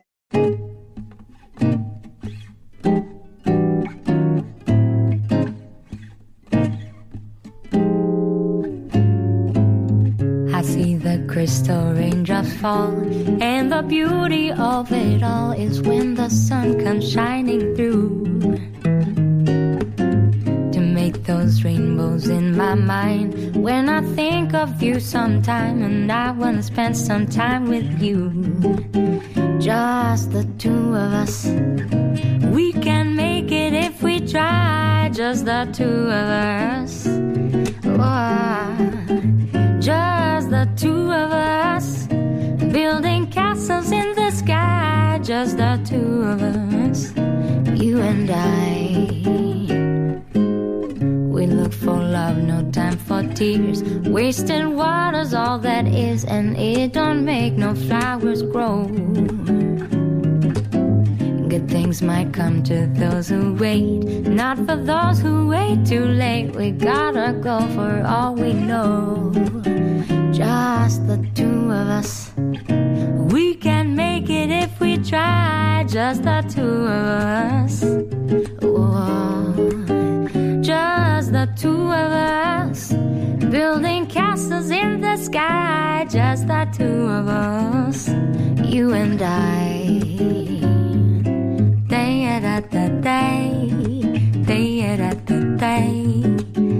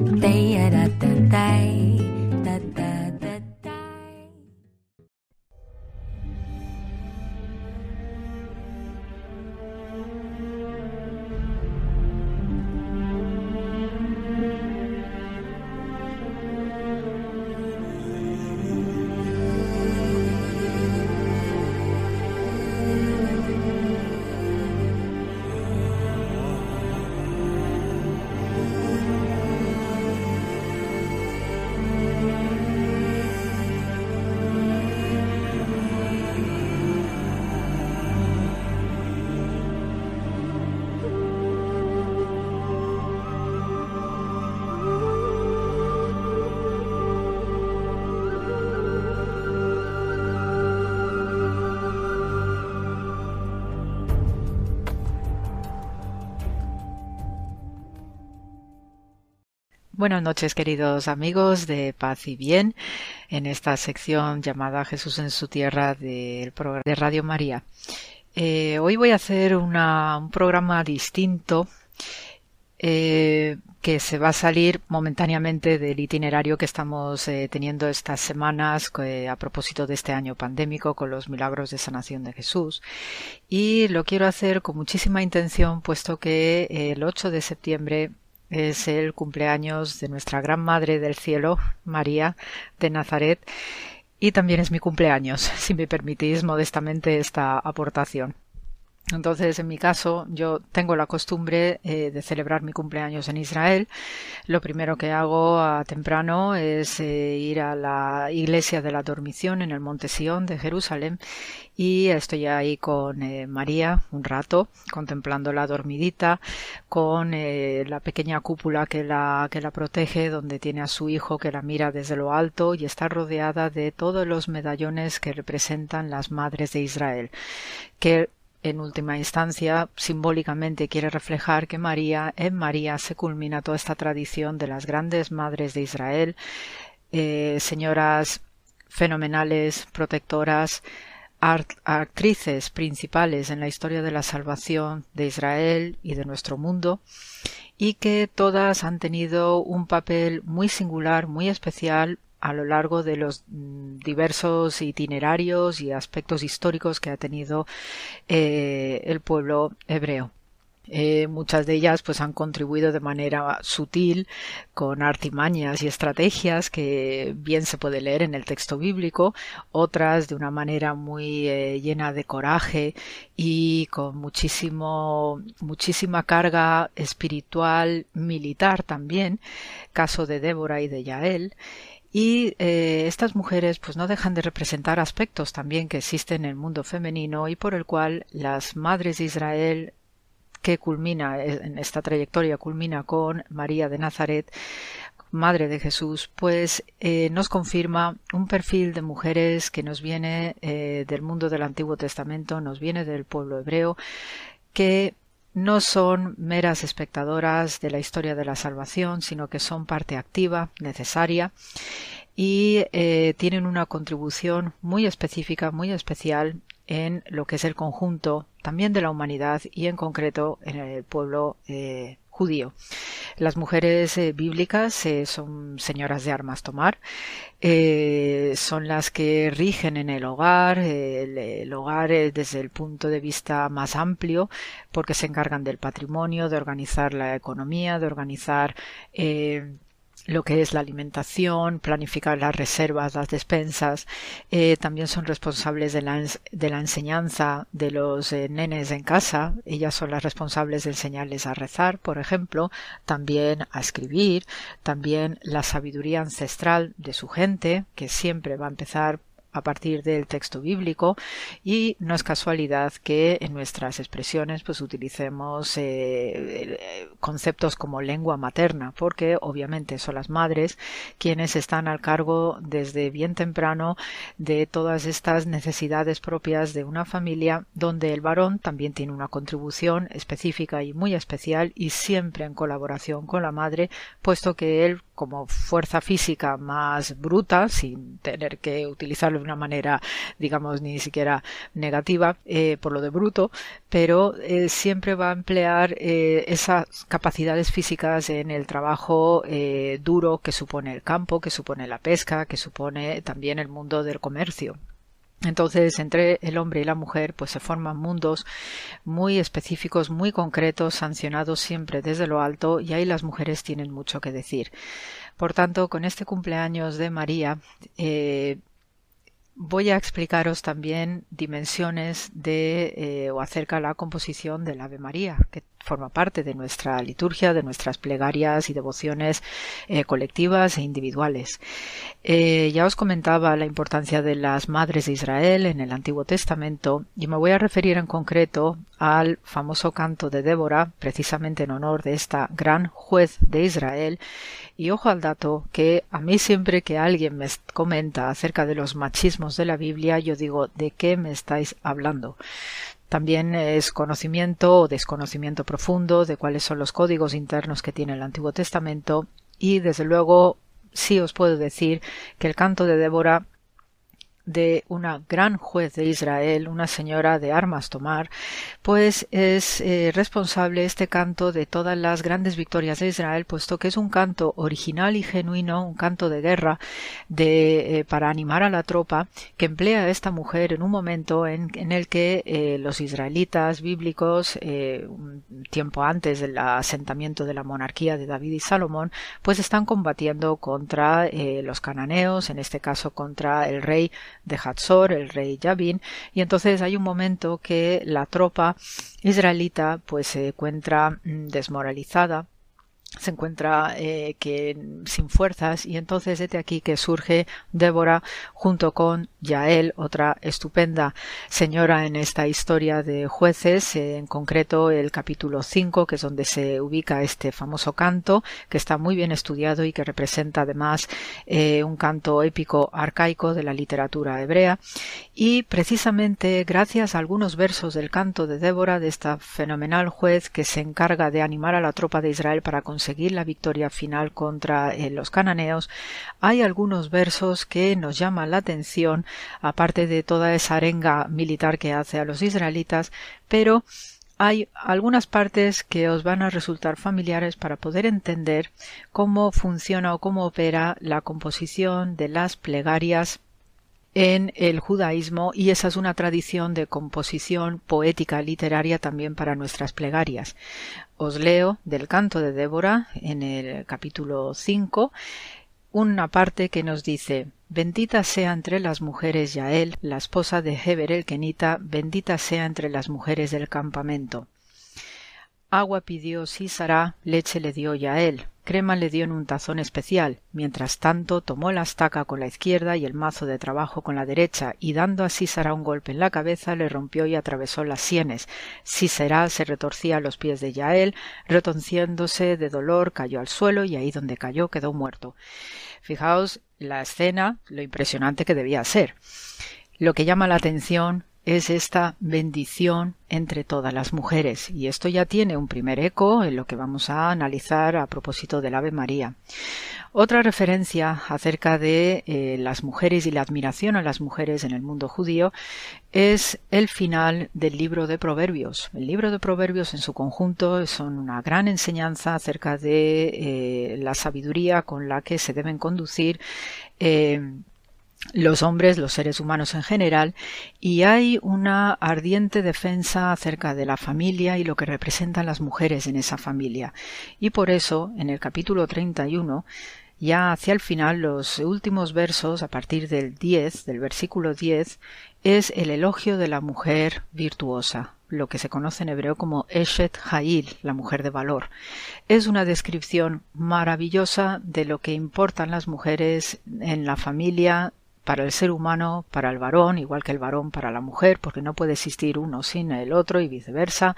Y es una composición poética maravillosa que se suele cantar en Shabbat especialmente, que es una celebración doméstica el hogar es femenino y ahí la mujer participa junto con su marido al lado en la bendición de las, de las velas y el vino y se suele cantar todas las veces que sean posibles cuando se quiere homenajear a las mujeres. Entonces yo os recomiendo estos últimos versos del eh, canto llamado Eshet Hayil, la mujer de valor, que se encuentra al final del eh, libro de Proverbios. Y os puedo leer. Mujer virtuosa, ¿quién la hallará? Porque su estima sobrepasa largamente a la de las piedras preciosas. El corazón de su marido está en ella confiado y no carecerá de ganancias. Le da ella bien y no mal todos los días de su vida. Busca lana y lino y con voluntad trabaja con sus manos. Es como nave de mercader, trae su pan de lejos. Se levanta aún de noche y da comida a su familia y raciona a sus criadas. Considerad la heredad y la compra y planta viña del fruto de sus manos. Ciñe de fuerza sus lomos y esfuerza sus brazos.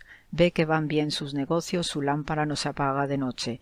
Aplica su mano al uso y sus manos a la rueca Alarga su mano al pobre y extiende sus manos al menesteroso. No tiene temor de la nieve por su familia, porque toda su familia está vestida de ropas dobles. Ella hace tapices de lino fino y púrpura es su vestido. Su marido es conocido en las puertas cuando se sienta con los ancianos de la tierra.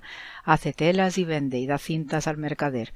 Fuerza y honor son su vestidura y se ríe de lo por venir. Abre su boca con sabiduría y la ley de clemencia está en su lengua. Considera los caminos de su casa y no come el pan en balde. Se levantan sus hijos y la llaman bienaventurada, y su marido también la alaba. Muchas mujeres hicieron el bien, mas tú sobrepasas a todas. Engañosa es la gracia y vana la hermosura. La mujer que teme a Yahvé, esa será alabada. Dale del fruto de sus manos y alábenla en las puertas de sus hechos. Este es el Eshet Jail, perdón, la mujer de valor que se puede leer en el libro de Proverbios. Y es un canto maravilloso, espectacular, que honra no solamente a la Madre de Dios, sino que también a todas las mujeres que de alguna manera nos vemos reflejadas en ella y nos acompaña sobre todo en este año tan especial. Y para terminar la sección de hoy, y con estos ecos de lo que supuso el canto de Débora y este famoso poema de Leshet Hayil, me voy a permitir a recitaros el Ave María en hebreo, para que así también notéis el tono de lo que es este canto maravilloso que rezamos y por cada línea que yo voy recitando en hebreo podéis ir siguiendo internamente vuestro Ave María en la traducción. La versión hebrea dice como sigue. Shalom lach Miriam, Maalet Hageset Adonai Mach, Beruchaat Banashim U Baruch Peri Bint Nech Yeshua. Miriam Akedosha, Em Yeshua Ha-Elohim, Itpaleli Baadenu Hajotim Ata Bishaat Motenu. Amén. Este es el Ave María hebreo. Habréis notado en algún momento el nombre de Yeshua, que es la forma hebrea para el nombre de Jesús. Y, sobre todo, se destaca en este poema del Ave María la santidad de la propia María, Miriam Akedoshá. No es cualquier santidad. ¿eh? Cuando el hebreo utiliza la palabra kadosh o su versión, su forma femenina kedosha, es la máxima santidad. Y una celebración que también he echado de menos este año en Israel es precisamente el 15 de agosto, cuando es la Asunción. Entonces ahí tenemos la celebración en el Monte de los Olivos por la noche, una peregrinación, una procesión que hacemos en todo ese monte de los olivos, que por la noche es espectacular, vamos cada uno con una velita y procesionamos a la Virgen María. Eso lo hacemos con la custodia franciscana y es de verdad un ambiente espectacular, pasear y recorrer ese monte de los olivos legendario, paseando a la Gran Madre Celestial precisamente en el lugar donde fue detenido Jesús. Entonces eh, es un momento muy especial, muy sobrecogedor y por eso recuerdo con muchísimo sentimiento eh, este año las fechas, eh, que no es casualidad tampoco el que se celebre su cumpleaños en el 8 de septiembre, porque también es el mes en el cual se da el Año Nuevo Hebreo. Se unen mucho simbolismo en esta celebración, porque el Año Nuevo Hebreo pues es el que va a dar paso a lo que es el otoño, el recogimiento ya de todo lo que se ha cosechado, la, se comienza la estabulación de los animales por aquello de los fríos ya que empiezan a aparecer y por tanto María en este sentido y con su cumpleaños en estas fechas tan especiales de renovación pero también de encierro por la venida del otoño-invierno nos invita a la paz del hogar, a volver a, esos tejidos, a esas ruecas, a esas conversaciones, a hablar mucho con los niños especialmente, porque transmites esos códigos ancestrales de sabiduría propia de tu pueblo y también lo que es propio de toda la humanidad, esta sabiduría de Dios tan especial, y eso a través de una madre que sencillica, sentada allí, pues a la luz de un brasero, va comunicando a la prole, a la familia, con el apoyo de su esposa al lado, obviamente que también escucha y también aprende de su esposa, pues eh, cómo debe uno conducirse en la vida y ser mujeres de valor. Así que os dejo este programa tan singular de hoy y también con mucha felicitación a la comunidad de Asturias y a Extremadura, que también sé que el 8 de septiembre celebran su día. Así que os mando un abrazo fraternal de paz y bien y con muchísimo amor gracias a nuestra Madre que nos ampara desde lo alto. Gracias por la escucha.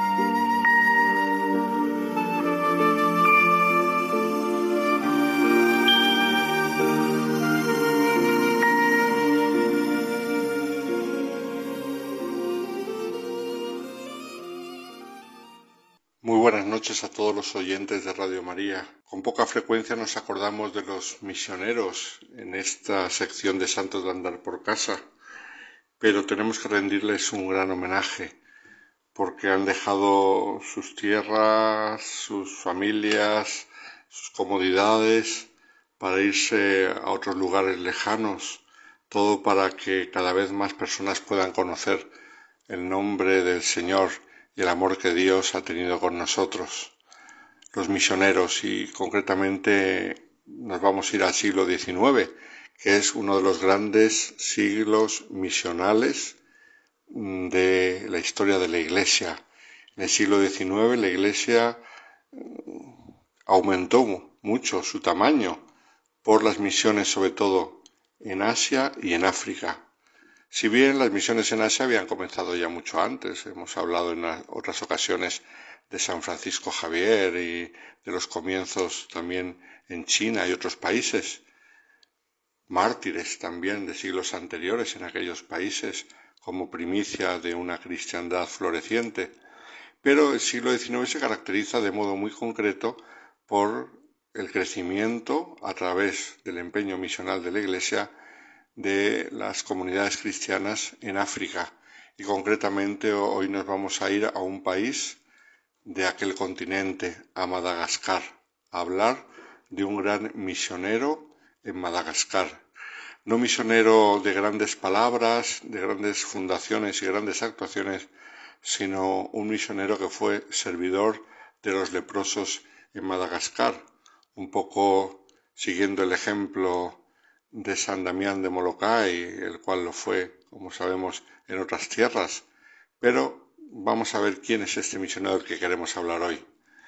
Pues un día como tantos en la segunda mitad del siglo XIX, en una comunidad de la Compañía de Jesús en Ucrania, se leía en el refectorio un artículo sobre leprosos y un novicio disgustado retiró su plato diciendo me maravilla que la gente pueda leer cosas tan desagradables durante las comidas. Y sin embargo su compañero de al lado, que estaba escuchando la lectura, completamente encantado, para que se vea que en una misma comunidad hay de todo, pues precisamente ese día, y a través de esa lectura sobre los leprosos, empezó a interesarse por esas personas tan sufrientes y tan abandonadas de la sociedad. Algunos años después le consultaría a su confesor la posibilidad de ir a trabajar con estos enfermos tan despreciados. Aquel jesuita se convertiría en el gran apóstol de los leprosos de Madagascar entre el siglo XIX y el siglo XX, el primer sacerdote que vivió con ellos en la historia de aquel país. Se trataba del padre Jan Beissim, el beato Jan Beissim, beatificado hace unos años por Juan Pablo II, que había nacido en una localidad perteneciente hoy a Ucrania, pero entonces, cuando él nació, en 1850 pertenecía a Polonia y por estas cosas de la historia pasó después a Ucrania.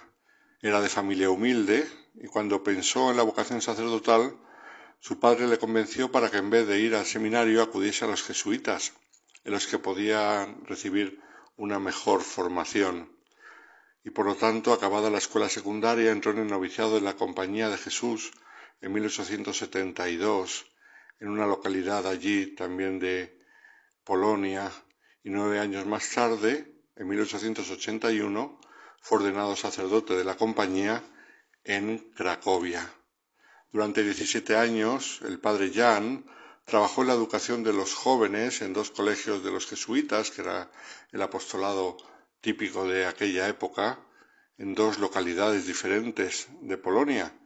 Y en estos colegios enseñó francés y ruso y también fue prefecto de la enfermería, ya que tenía una inclinación grande a ayudar a los demás a través de, de la enfermería, de curando a los enfermos y a los doloridos pero a la vez que en su corazón daba vueltas a la llamada que había sentido años antes, como hemos dicho, precisamente escuchando un libro durante la comida sobre los leprosos de Madagascar.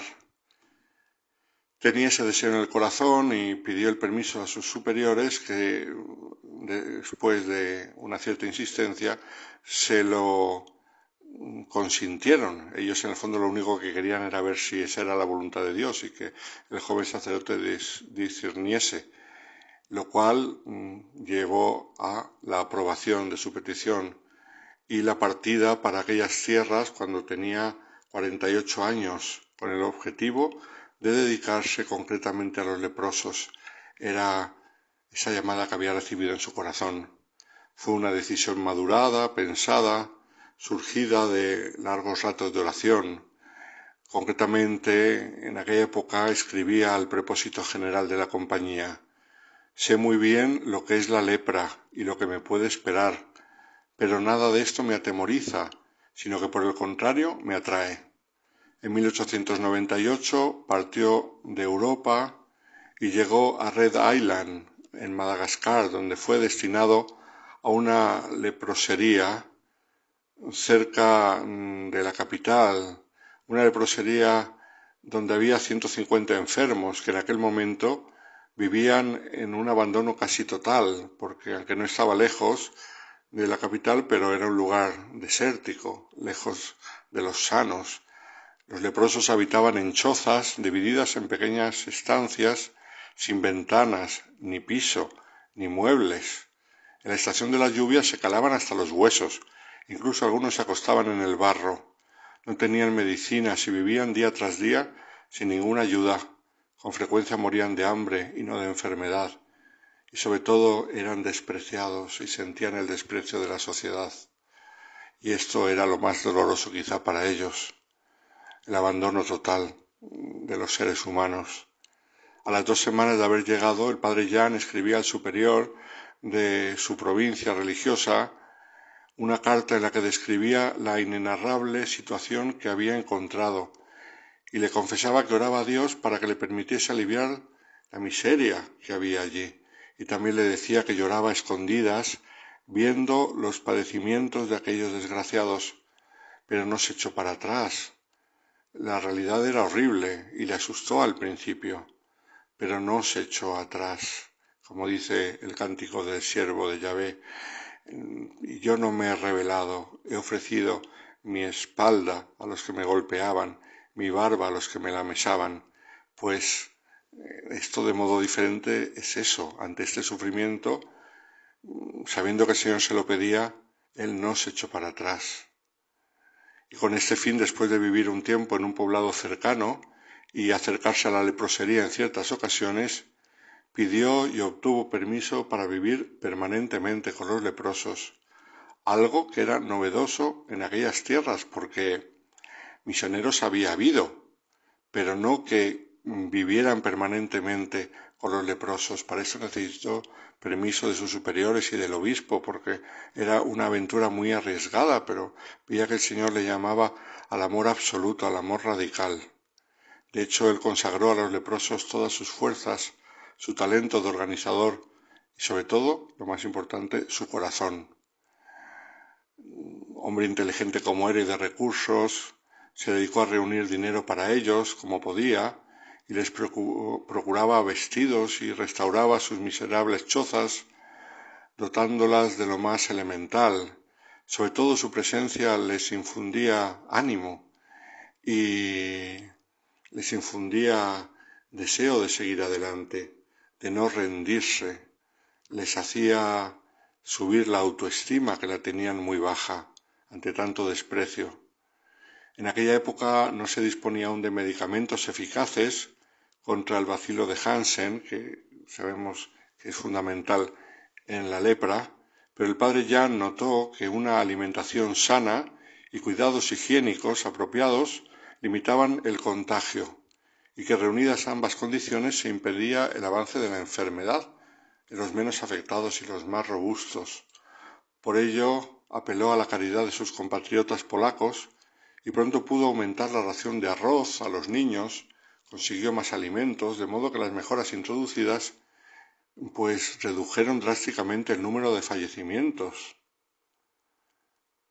Concretamente, cuando él llegó, los fallecimientos eran de cinco a siete por semana y con su labor él consiguió reducirlos a solamente cinco fallecimientos al año.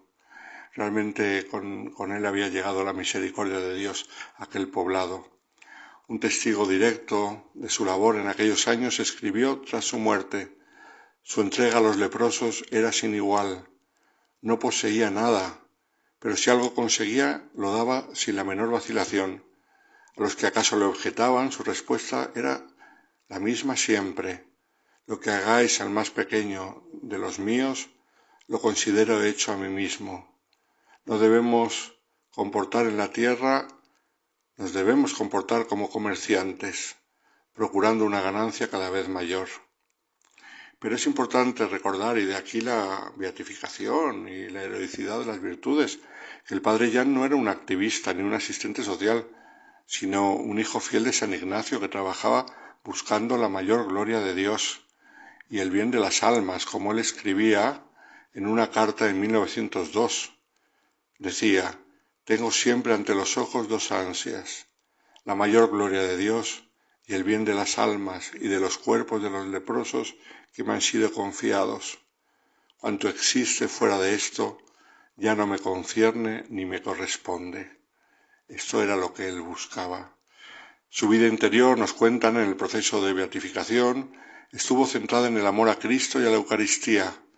La misa era el deseo ardiente de su corazón y al mismo tiempo en el altar experimentaba hondamente su pequeñez e indignidad y con toda humildad él hablaba de sí mismo diciendo lo siguiente, cuando pienso en lo que es la Santa Misa y las disposiciones que debe tener el sacerdote que la celebra, me impaciento conmigo mismo. ¿Cómo entender la infinita bondad de Jesús que entra en este corazón tan impuro y se deja tocar por manos tan manchadas? Así escribía en el año 1903. Veía con tristeza que la iglesita de la misión parecía más una choza ruinosa que la casa de Dios. Ni siquiera tenía un tabernáculo permanente porque no lo permitían las autoridades religiosas por la situación y porque era una leprosería y porque eh, era un lugar que solamente había enfermos. Y en la estación de las lluvias el agua caía abundantemente sobre el altar durante la misa. Quiso adornar algo el interior de la capilla y en los ratos libres armado de un cincel, esculpía cuadros para el retablo representando a la Virgen María y los santos, y cultivaba el jardín para tener flores para el altar. Como su conocimiento de la lengua malgache de aquella tierra era todavía muy limitado, a pesar de llevar años en aquellas tierras, decidió en 1901, para mejorarlo, pasar dos meses en un pueblo cercano para concentrarse en el estudio volviendo a la leprosería solamente los domingos para la misa. Después de estos meses había perfeccionado tanto su conocimiento de la lengua que pudo organizar entre los leprosos la primera tanda de ejercicios espirituales, concentrada en tres días, con tres conferencias por día, examen de conciencia, confesiones y comunión diaria. Nunca jamás se habría pensado que en ese poblado de leprosos llegarían los ejercicios de San Ignacio de Loyola. Sin duda San Ignacio estaría contento y orgulloso viéndolo desde el cielo, como hasta qué lugar habían llegado sus preciados ejercicios espirituales. También desde su llegada a la isla vio la necesidad de construir un hospital para mejorar las condiciones de vida de los enfermos de lepra pero tuvieron que pasar varios años para que dicho proyecto fuera madurando y llegase a ser una realidad. Fue en 1903 cuando, con permiso del propósito general de la compañía, emprendió la construcción de este hospital en Marana, un lugar donde los leprosos serían atendidos realmente y protegidos de la permisividad moral que reinaba en los refugios regentados por el Estado.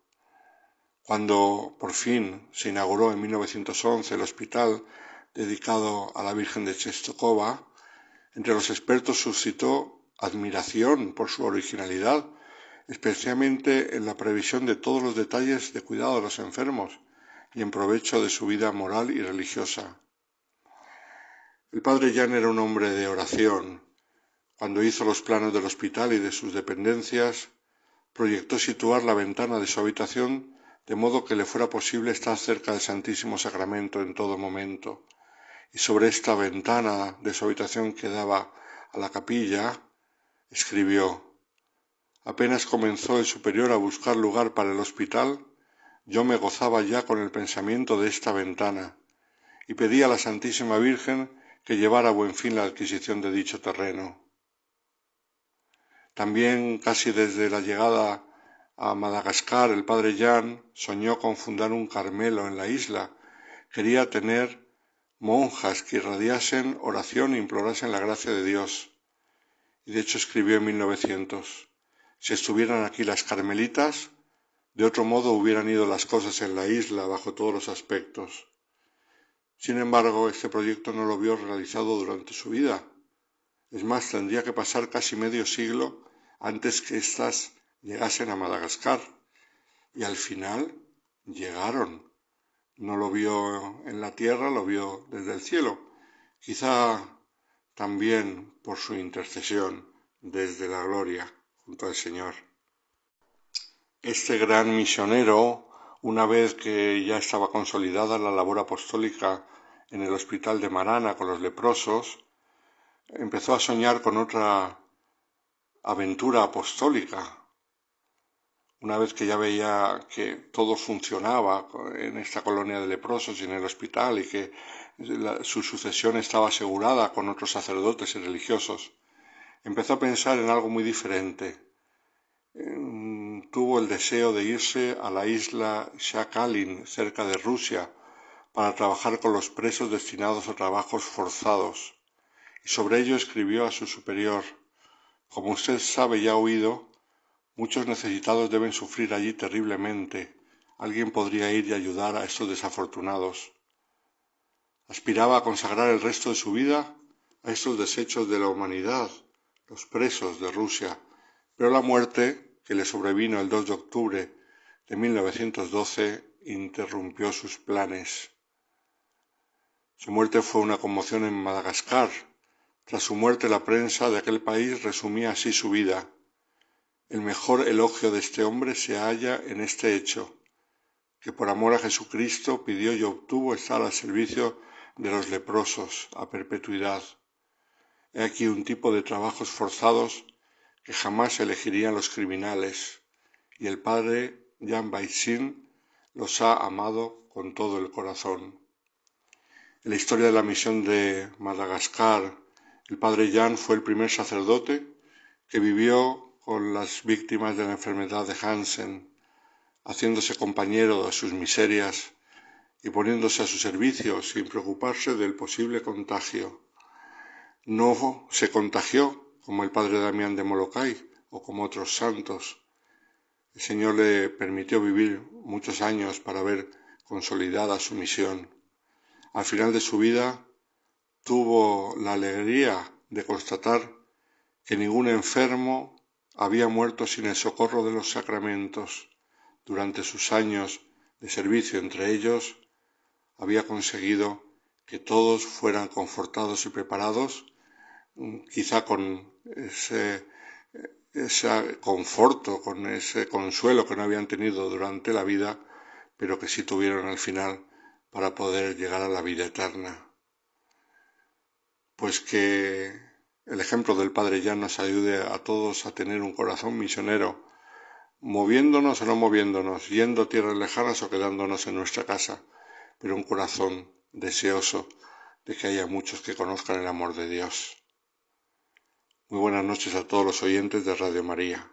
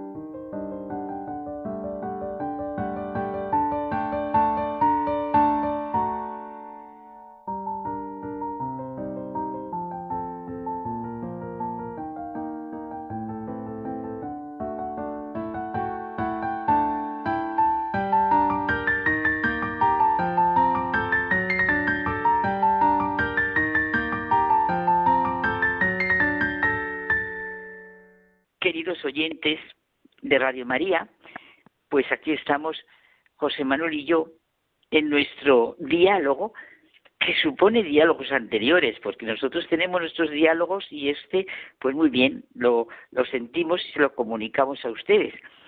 Y nosotros hoy, el diálogo que hemos tenido entre nosotros es, ¿qué supone la revelación cristiana? ¿Qué es lo específico?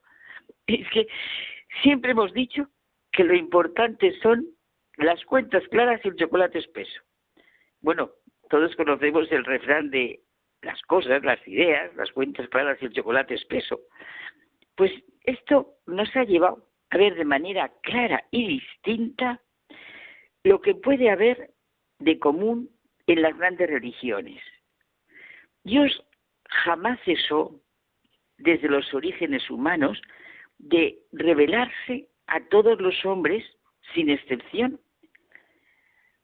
El cristianismo no se confunde con las otras grandes religiones del mundo como el hinduismo o el islamismo. ¿Y cuál es su diferencia con el judaísmo, no? Claro, muy buena pregunta. O sea, ¿qué supone la religión cristiana? ¿Qué es, digamos, lo específico, no? Esas serían las preguntas. Claro, claro, las tuyas que son buenísimas, como hemos estado viendo, porque es que, claro, eh, el judaísmo nosotros somos como judeo-cristianos, claro. Claro. Nos van a ayudar Danielú y Luis Buller. Lo primero, si te parece, José Manuel, es diferenciar, como veíamos, entre cristianismo, paganismo y ateísmo. Tienen una significación muy distinta. Cuando se habla de paganismo, se está uno refiriendo concretamente a las religiones no cristianas, como ya se diferenciaban el judaísmo de las demás religiones que no eran judías. Un pagano es lo contrario a un ateo, porque es alguien que ve algo sagrado en los gestos esenciales de la existencia humana. Bueno, podríamos pensar, por ejemplo, en la densidad de verdad y profundidad que hay en el paganismo de Oriente. Un pagano puede ser un hombre que ve, pues sí que ve la, la divinidad y un sentido de Dios, lo tiene, el, cambio... sí, e, e, el ateísmo, fíjate, yo creo que es antinatural. Está por debajo de la naturaleza, porque en realidad priva a la naturaleza humana de la dimensión trascendente, religiosa, de esa relación con lo sagrado, relación que por otra parte es profundamente natural a la condición humana. Claro, por eso los judeocristianos decimos que hemos sido creados a imagen y semejanza de Dios. Los paganos no son pequeños ateos, son personas que se sitúan en el plano de la relación natural con Dios. El encuentro con Dios a través de la naturaleza es un encuentro común a todas las religiones de todos los tiempos y de todos los lugares. La historia de la humanidad, desde ese punto de vista, es la historia de las revelaciones sucesivas, cada una de las cuales constituye una forma de relación y conocimiento de Dios. La primera de estas revelaciones es la revelación de Dios a través del universo. Y yo creo que lo fundamental en esta actitud que nos admiten los ateos es la convicción de que hay algo de divino en esa regularidad de las leyes de la naturaleza, según las cuales Dios comunica al hombre los dones necesarios para su existencia. Los hombres de todos los tiempos siempre celebraron como fiestas religiosas el ritmo de las lluvias, de las estaciones fecundas, y siempre vieron en el alimento algo sagrado, de suerte que los alimentos que comían les parecía como un don, un signo de Dios.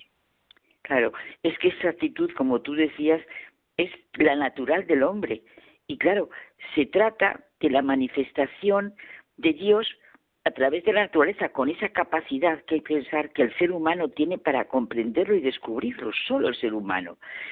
Claro, a nosotros, como hablábamos, nos sale naturalmente decir a través de lo creado, pero la palabra creación, me acuerdo como lo ha estudiado de maravillosamente un gran filósofo, Julián Marías, la palabra creación supone ya una forma muy concreta de sentir a Dios, judeo-cristiana.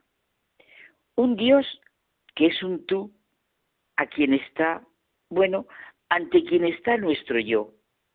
Dios es el creador, es el que se acerca él al hombre, lo crea su imagen y semejanza.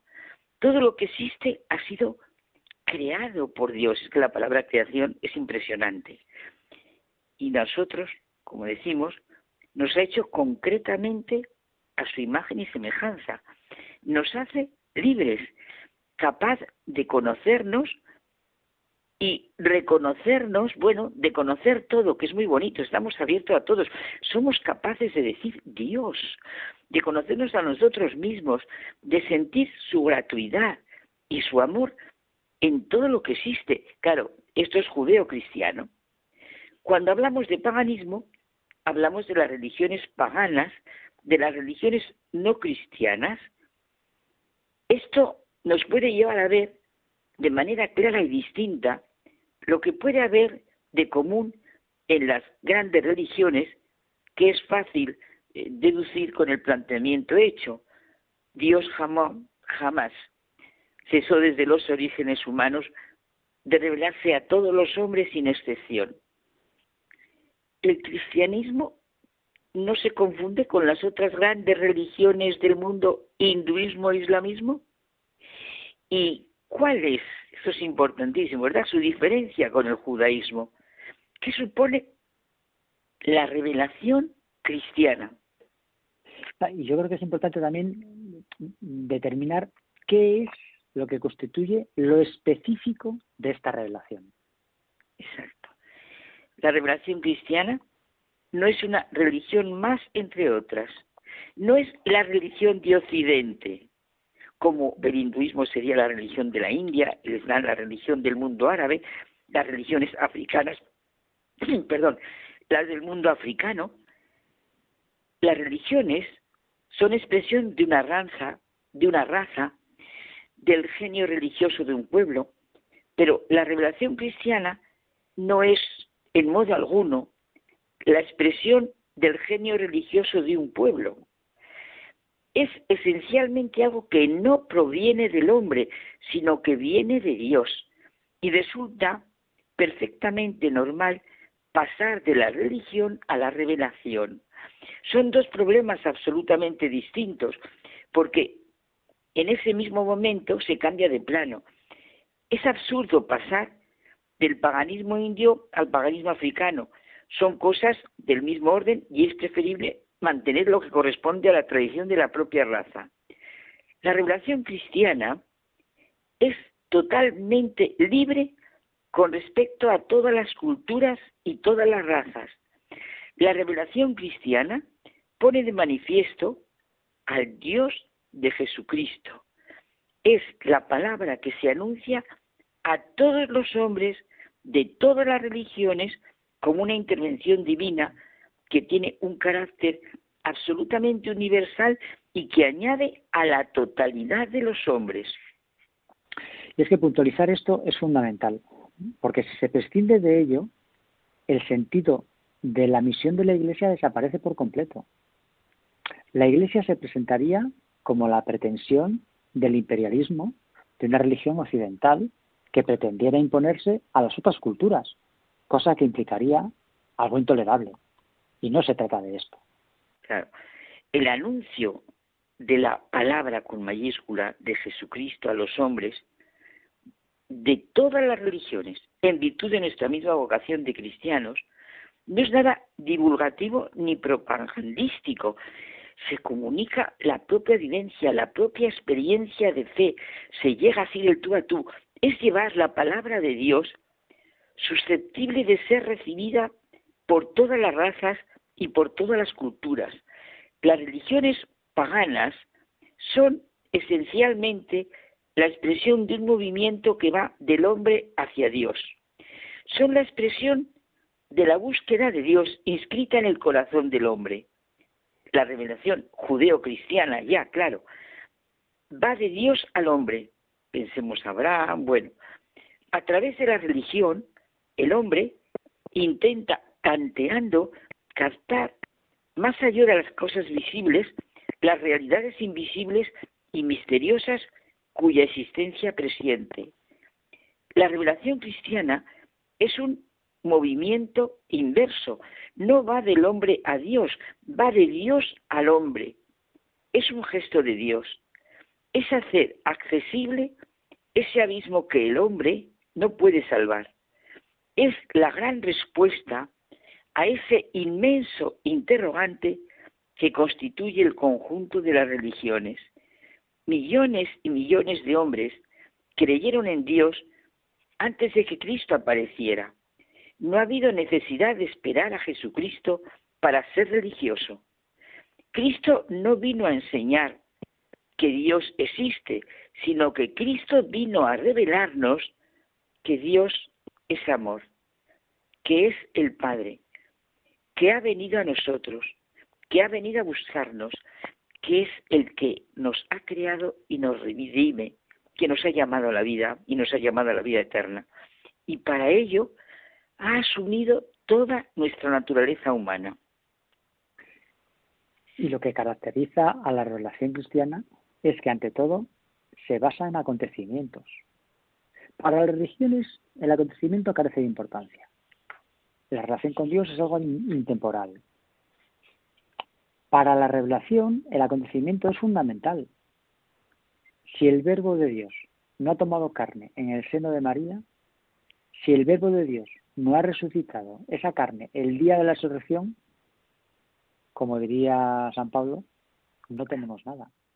Sí, es precioso leer San Pablo a luz de todo lo que está diciendo. Ese es el plan vital, recapitular en Cristo todas las cosas del cielo y de la tierra, gracias precisamente, claro, a Jesucristo, la persona de Cristo. En la trama de la historia humana se dan intervenciones divinas, lo que tú decías del acontecimiento, el acontecimiento de antes de Cristo y después de Cristo que vivimos en la historia. Dios actúa en esa historia. Él escogió a Abraham, a un pueblo concreto, y se encarnó en el seno de una mujer judía y resucitó. No se puede reducir el cristianismo a una religión más, no. No basta cuando se discute de las religiones en general, que no. No basta creer que Dios es misterio y adorarle en silencio. Adoptando esta actitud, un hombre es religioso, pero no es un cristiano. Uno es cristiano desde el momento en que cree que Dios ha venido a la tierra, que ha tomado nuestra humanidad y que asumiendo esta carne humana, incapaz por sí misma de salvar el abismo que la separaba de la trascendencia, la ha llevado hasta la otra orilla, después de haberla asumido para introducirla en las profundidades de Dios Padre, Hijo y Espíritu Santo. Para la fe no hay más que una cuestión. ¿Es verdad lo que dice el Evangelio? Y si es verdad, no es cuestión de sentimientos, es cuestión de entregarse y vivirlo, de ser mensajeros y testigos de este encuentro nuestro con Cristo. ¿No, José Manuel? Así es, pero nos tenemos que marchar. Pues buenas noches. Hasta la semana que viene. Hasta la semana que viene. Y a sentir verdaderamente la maravilla de lo que realmente es la revelación cristiana.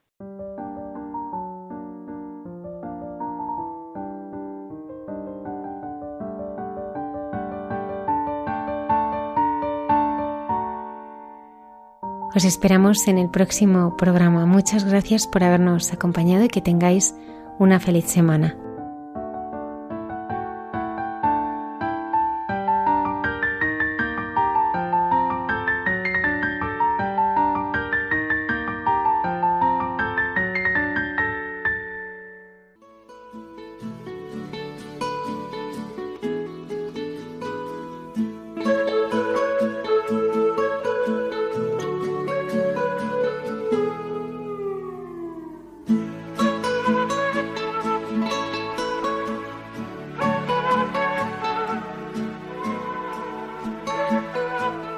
Y así finaliza en Radio María. Hay mucha gente buena.